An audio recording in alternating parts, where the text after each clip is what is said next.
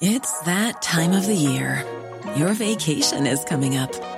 You can already hear the beach waves, feel the warm breeze, relax, and think about work. You really, really want it all to work out while you're away. Monday.com gives you and the team that peace of mind. When all work is on one platform and everyone's in sync, things just flow wherever you are. Tap the banner to go to Monday.com.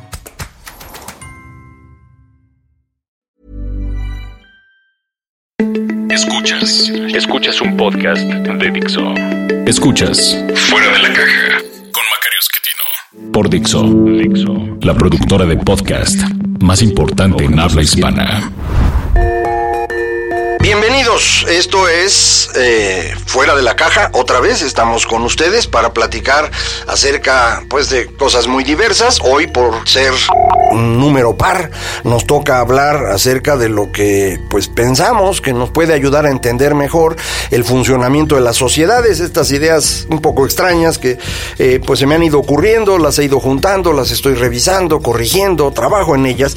Eh, no le garantizo que todo esto sea correcto, pero pues sigo trabajando en ello y conforme las vaya yo perfeccionando, con mucho gusto se las voy a platicar por aquí. En las semanas nones hablamos acerca de coyuntura política y económica del país y en las semanas pares, como es este caso, pues vamos a platicar acerca de estos temas, decía yo, como, como lo eh, llaman algunos de los expertos, estos temas de largo aliento. Eh, hemos platicado con usted en muchas ocasiones, en los dos anteriores, eh, en los podcasts, pero también en, el financiero, en las conferencias, en, diversos lugares, eh, acerca de esta hipótesis que tengo, de cómo eh, las tecnologías de comunicación nos obligan a pensar de manera diferente.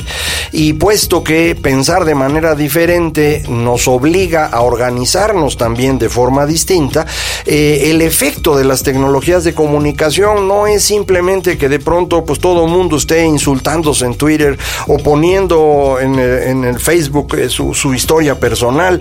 No, el efecto es bastante mayor que eso. Eh, los seres humanos hemos usado distintas tecnologías de comunicación y en cada cambio de tecnología comunicacional se altera por completo la vida social. Eh, tardamos décadas en procesar estos cambios y eventualmente llegamos a una forma distinta de organización social que tiene también pues formas políticas y formas económicas diferentes. Eh, hemos hecho énfasis y lo vamos a seguir haciendo en el periodo que arranca en el siglo XVI o si quiere un poquito antes con la invención de la imprenta porque es más fácil de explicar. En primer lugar, esto ocurre esencialmente en Europa y de ahí se mueve al resto del mundo. Y en segundo lugar es el periodo que todo mundo medio tiene alguna idea. Es decir, todo mundo ha escuchado hablar de la ilustración y el romanticismo y la revolución francesa. Eh, en cambio, pues si nos ponemos a hablar de lo que ocurrió en el 1177 antes de Cristo, pues va a estar difícil que, que me sigan porque son temas que no son tan comunes. Eh, y además, pues si empezamos a hablar de lo que ocurre en Asia Central o en eh, China, pues tampoco son lugares que uno ubique con facilidad. Por eso me, sigo concentrando en este periodo de, de 1500 para acá, porque es el periodo que es más fácil, eh, pues que todos tengamos referencias y en donde creo puedo eh, ayudarle a ver cómo ha ido cambiando nuestra interpretación del mundo. le hemos, hemos comentado aquí como en el momento que aparece una nueva tecnología comunicacional, cuando hay un momento de estupor, es decir, un momento en el cual las personas empiezan a dudar de lo que sabían, esta tecnología de comunicación permite una nueva manera de interpretar las cosas. El ejemplo inicial es eh, cómo la imprenta va a ayudar muchísimo en el momento que todo mundo empieza a dudar de cómo habían interpretado el mundo hasta antes de 1500 el, golpe que los hace pensar de manera distinta es el descubrimiento de América, no porque la descubrió Colón, sino porque 10 años después Américo Vespucio dijo, oigan, eso no es eh, Asia, como creía Colón, es un continente nuevo. Eh, descubrir un continente sí era un asunto bastante complicado porque pues nadie sabía que existía algo ahí, ni mucho menos personas. Eh, una, discusión profundísima acerca de si esas personas eran personas o no, porque pues no aparecían en la Biblia, ¿no? Y, la Biblia es lo que permitía entender el mundo y para interpretar la Biblia pues estaba la iglesia. Eh, este momento de duda acerca de lo que se sabía, la imprenta permite convertirlo en una ruptura total con el pasado. Y la persona que hace la gran ruptura es Lutero. Eh, Lutero eh, lo comentamos en el podcast eh, anterior, pues eh, hace una cantidad de ideas acerca de por qué la iglesia no funciona, ideas que ya habían tenido antes que él muchas personas, Wycliffe, Hus, y ninguno de ellos tuvo éxito, algunos sobrevivieron, otros los quemaron, Lutero no, Lutero fue exitosísimo porque la imprenta permite multiplicar esas ideas que lleguen a muchas personas y con ello generar una fuerza suficiente para que los eh, potentados de ese momento le hicieran caso a él y se enfrentaran con el Papa. Y de ahí arrancamos un proceso diferente. Es un proceso, y esta es la parte que me interesa enfatizar hoy, es un proceso muy lleno de emociones, porque en el momento que dudamos de lo que la razón nos había dicho, eh, la respuesta inmediata es irnos al espacio emocional. Eh, emociones y razón son cosas que los seres humanos tenemos todo el tiempo. La razón no necesariamente es preferible que las emociones para todo. Sirve más para unas cosas, las emociones sirven más para otras. Por ejemplo, para relacionarse con las personas, las emociones son más útiles que la razón. Para resolver problemas, la razón es más útil que las emociones. Combinar las dos cosas es la vida de todos los días. Eh, incluso quienes se dedican a estudiar esto hablan del sistema de pensamiento 1 y el sistema 2. El 1 es el intuitivo, el emocional. El 2 es el racional, el que utilizamos pues cuando pensamos las cosas con cuidado. Eh, el 1 funciona instantáneamente, el 2 tarda uno. Entonces, bueno, pues ahí nos vamos moviendo entre los dos eh, espacios todo el tiempo, ¿eh? todas las personas. Pero cuando de pronto toda la sociedad se mueve, entonces las cosas se ponen interesantes. Toda la sociedad pensaba pues que la explicación del mundo estaba en la Biblia, la iglesia lo interpretaba y todo el mundo hacía caso. De pronto resulta que eso no es cierto. Todo mundo se pone en modo emocional. Y en ese modo emocional aparece el monje Agustino con sus 95 tesis y dice la iglesia no sirve para nada, podemos tener acceso directo a Dios leyendo nosotros la Biblia. Miren, se las voy a traducir y la voy a imprimir para que la tengan. Y bueno, em, empezamos un proceso en el cual la fe se vuelve mucho más importante que la razón teológica. Esa es la reforma. Y eso es un proceso de casi 150 años de golpes por toda Europa. las peores guerras ocurren en ese momento, en, Europa específicamente me refiero. Eh, eh, la, tasa de mortalidad en ese periodo, eh, entre 1600 y 1650, alcanza los 450 muertos por cada 100 mil habitantes que lo ponga en contexto, en México en este momento de muy alta violencia, la tasa de homicidios es 25 por cada 100 mil. En esos 50 años que le estoy diciendo, a inicios del siglo XVII, la tasa es de 450. No son homicidios, es, es una guerra por todas partes y, matazones por todos lados. Hay lugares en donde se pierde el 30% de la población muerta en batallas, defendiendo distintas maneras de pensar a Dios. Es una cosa un poco difícil de entender para los contemporáneos, para usted y para, yo, para mí, pero eh, pues era perfectamente lógica en ese momento. Entramos en el momento emocional y dijimos la fe resuelve todo. Aquí entra una manera de pensar de los seres humanos que quien hizo muy famosa es el señor Hegel eh, y que se llama dialéctica. Y la idea de la dialéctica es muy sencillita. No si la lee usted con Hegel, que es muy complicado él, pero la idea es muy sencilla. Hay, una, hay una tesis, hay un postulado, una idea, y frente a eso aparece una idea contraria una antítesis. Y estas dos empiezan a pelear. Y el resultado de las dos no es que gana una o gana la otra, sino que las dos se sumergen en una nueva idea. Esta es la dialéctica. Es, digamos, una forma de pensar diferente de la lógica. Eh, no es muy útil para que usted resuelva sus problemas, pero sí es muy útil para entender cómo han funcionado las sociedades. Eh, esta tesis de la fe se le enfrenta la antítesis de la razón. ¿Quién construye esta antítesis de la razón? Una gran cantidad de filósofos. El primero y más conocido por todos es el señor René Descartes. Este de pienso, luego existo. Precisamente esa idea de pienso, luego existo, quiere decir, en el fondo, lo que yo soy es pensamiento, soy razón, no soy fe.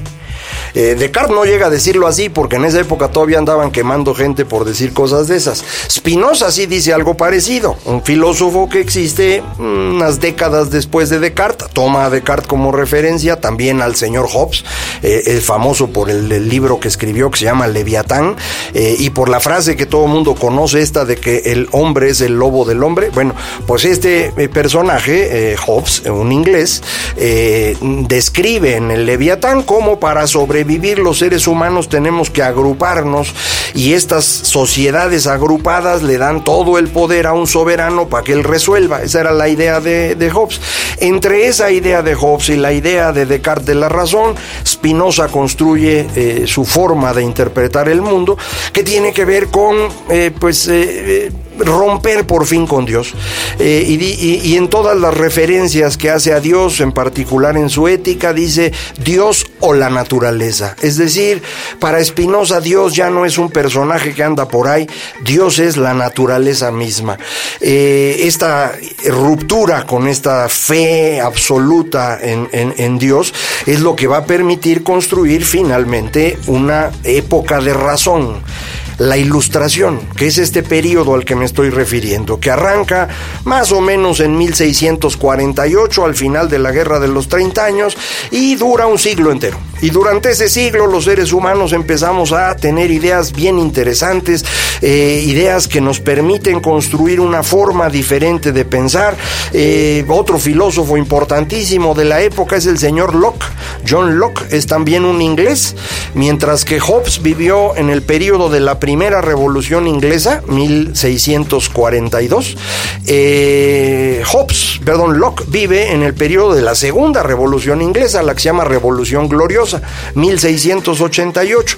Y lo que Locke escribe es la base del liberalismo, la base de eh, pensar al individuo como el centro de lo que debe explicar al mundo. Eh, esta es la idea que va, digamos, a, tratar de combinar el, tema de la fe y la razón. Ahí es donde estamos, tenemos el enfrentamiento. Ahí estábamos cuando inventamos una nueva forma de comunicación, los medios impresos, los periódicos. Eh, los primeros periódicos son de mediados del siglo XVII, pero de verdad se vuelven importantes en el siglo XVIII. Eh, los cafés, el ir a tomar un café para platicar, los periódicos para tener ahí de dónde sacar ideas para platicar, la gente empieza a discutir, y ahí está todo mundo muy contento cuando y lo comenté también con usted en un podcast anterior, el eh, día de Todos Santos de 1755 ocurre un terremoto espantoso enfrente de Portugal y destruye por completo la ciudad de Lisboa. Y como era día de Todos Santos, pues las personas estaban en las iglesias y, los mató a todos.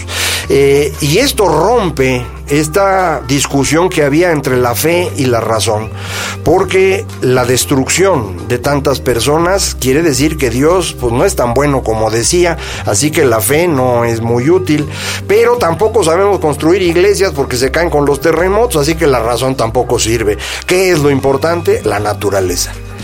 Este es el momento en el que otra vez cambia la forma de pensar, porque decimos, no, no es cierto, los seres humanos no sabemos explicar el mundo, la naturaleza es superior a nosotros.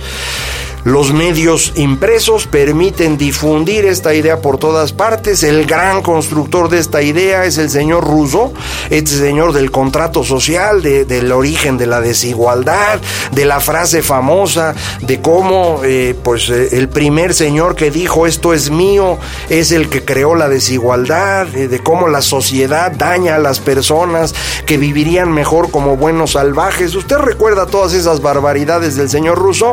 Bueno, pues en ese momento se vuelven llamativas para todo mundo. ¿Por qué? Porque estamos en modo emocional. Y este modo emocional nos va a llevar otra vez en un proceso de violencia, de revueltas, la Revolución Francesa, la independencia de los Estados Unidos, eh, si quiere usted incluso puede incluir toda la ruptura del Imperio Español y las independencias en América Latina, eh, y así hasta llegar a la gran revolución, digamos, de 1848, que no fue revolución, hubo movimientos en algunas partes muy asociados a los obreros en esa época, eh, que no tuvieron ningún éxito, pero a partir de ese momento otra vez entra la discusión entre la tesis y la antítesis.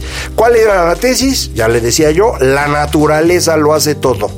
¿Cuál es la antítesis? No es la naturaleza. Podemos ser los hombres a través de la razón, otra vez. No la razón como la habían puesto Descartes o Spinoza o Locke, no, la razón ahora hecha ciencia. Esa es la idea de la segunda mitad del siglo XIX. ¿Quién son los científicos? Bueno, pues científico es el señor Darwin, que dice, a ver, pues los seres humanos somos resultado de un proceso evolutivo y todas las especies lo son, desde las plantas hasta los animales y también nosotros, pues, eh, son científicos eh, químicos que empiezan a desarrollar toda una rama de la ciencia que hoy es espectacular y que antes de eso, pues eran puras adivinanzas. Eh, los físicos que empiezan a controlar las grandes fuerzas de la naturaleza, primero la electricidad y poco después las fuerzas asociadas al átomo, la nuclear y la débil. Eh, hasta Marx decía que era socialista científico según él era científico, en realidad no tiene nada que ver con la ciencia, pero él se llamaba así porque era lo que estaba de moda y para diferenciarse de otros a los que él llamaba utópicos. Todos los socialistas que no eran él eran utópicos y no servían para nada. Él era el bueno porque era científico. Bueno, esa era la forma de pensar en ese momento, es la antítesis de la ciencia a la tesis de la naturaleza. Y ahí está la discusión hasta que otra vez llega el momento de estupor acompañado de nuevos medios de comunicación. ¿Cuáles son estos medios? Los audiovisuales. Uno parecido al que estamos usando hoy, que hoy se llama podcast, pero en aquel entonces se llamaba la radio. Y pues evidentemente el cine. y esto va a permitir eh, informar cosas que antes no se podían informar. Antes si usted quería enterarse de algo o se lo platicaba a alguien cercano o había que leerlo. Ahora no, ahora podía usted escuchar a alguien hablando a miles de kilómetros de distancia sobre temas de los que uno ni idea tenía. O de pronto podía empezar a ver imágenes en donde no solo se transmitía un poco de conocimiento, sino esencialmente emociones. Es una inmensa diferencia. Es decir, usted a lo mejor se puede emocionar leyendo un libro, pero indudablemente se emociona más con la radio y, no cabe duda, muchísimo más con los medios audiovisuales. El, el momento de estupor es la Gran Guerra, lo que ahora llamamos Primera Guerra Mundial. Eh, todo el mundo entró a la guerra pensando si iba a acabar luego, luego, no se acabó, empezaron a matar a mucha gente y ahí es donde todo el mundo dice, oigan, eso de la ciencia pues parece que no funciona, ¿eh? los seres humanos somos igual de animales que siempre, es una cosa espantosa. Eh, la ruptura entonces se da entre esta tesis naturaleza, antítesis ciencia, lo vamos a mezclar y lo vamos a convertir en el Estado. ¿Por qué en el Estado? Porque lo que habíamos tratado de hacer durante este siglo, que fue el siglo, digamos, de, la naturaleza y la ciencia, eh, que, que es una continuación de la ilustración, suponía que el individuo podía desarrollar las explicaciones del mundo. Y de pronto decimos, no, no, no, esto supera al individuo, esto es un asunto que tiene que ver con la colectividad, con el Estado. Y eso es lo que le va a permitir hacerse exitoso al señor Marx. Digo, ya se había muerto, pero las ideas de Marx que no tenían sentido desde el siglo XIX, en el siglo XX se vuelven importantísimas porque los medios audiovisuales lo que permiten construir es una religión laica, una religión sin Dios. Y estas religiones sin Dios que vamos a construir a inicios del siglo XX son el comunismo, el nacionalismo, el fascismo, todas alrededor de la idea de que el Estado, por encima de las personas nos haría vivir mejor. El resultado fueron igual que en las otras ocasiones que hemos estado en periodo emocional, montones de muertos, millones de muertos. Si lo mide usted en número de personas, indudablemente en el siglo XX matamos más seres humanos que en cualquier otra época. Si lo mide en tasa, es decir, con respecto al tamaño de la población, sí es menor a lo que había pasado en el siglo XVII. Pero medido en número de personas, hombre, fue terrible. Y además esto se extendió no nada más en Europa, sino también a buena parte de Asia, eh, incluso el norte de África. Entonces, este, este fenómeno de, de gran emotividad que se basaba en la idea del Estado, pudo ser controlado cuando la idea de individuo empieza a crecer. ¿Cuándo empieza a crecer esta idea? Yo creo que a partir de 1968, justo hace 50 años. Porque en 68 nos damos cuenta que todas nuestras ideas alrededor del Estado no están funcionando bien. Eh, es la primavera de Praga en 68, el movimiento en Francia y evidentemente también el que tuvimos en México, pero hay también las protestas contra la guerra de Vietnam en Estados Unidos, un movimiento en todo el mundo que prácticamente termina con la época de la violencia, con la época de las guerras de liberación nacional y nos mete en una dinámica distinta. A partir de 68 los individuos empiezan a importar otra vez, se vuelven importantes. Frente a la tesis del Estado aparece la antítesis del individuo y ahí fuimos construyendo. Eso es lo que usted escucha ahora que le llaman neoliberalismo, es decir, un liberalismo renovado, el liberalismo de Locke, aquel de 1688 rehecho en el siglo XX es el neoliberalismo. Ahora usted a lo mejor piensa que es algo malo, pero eso es porque así se lo han estado platicando. En realidad es la respuesta a los estados opresores, al totalitarismo del siglo XX. Llega el momento de estupor, la gran recesión de 2008 y para ese entonces ya habíamos construido nuevas tecnologías comunicacionales, las redes sociales. Así que entramos nuevamente a un momento emotivo, a un momento emocional. Es el momento que estamos viviendo hoy. Y es un momento que requiere un ratito para poderlo explicar, así que ya no le sigo hoy, lo dejo pendiente para la próxima. Dentro de 15 días volvemos a hablar de este tema con usted aquí en Fuera de la Caja. Recuerde, nos podemos comunicar y yo le agradeceré mucho sus comentarios en eh, Twitter, arroba Macario MX, en correo electrónico macario arroba macario.mx y en la página www.macario.mx. Y nos vamos a estar escuchando a través de este podcast en distintos eh, medios. Eh, será un placer platicar con usted cada semana, semanas impares, coyuntura, semanas pares, pues estas ideas extrañas que se me ocurren, que me gusta platicarlas y sobre las que de veras le pido que me dé usted su comentario. Muchísimas gracias. Este es Macario Esquetino y esto fue Fuera de la Caja. Dixo presentó Fuera de la Caja con Macario Esquetino.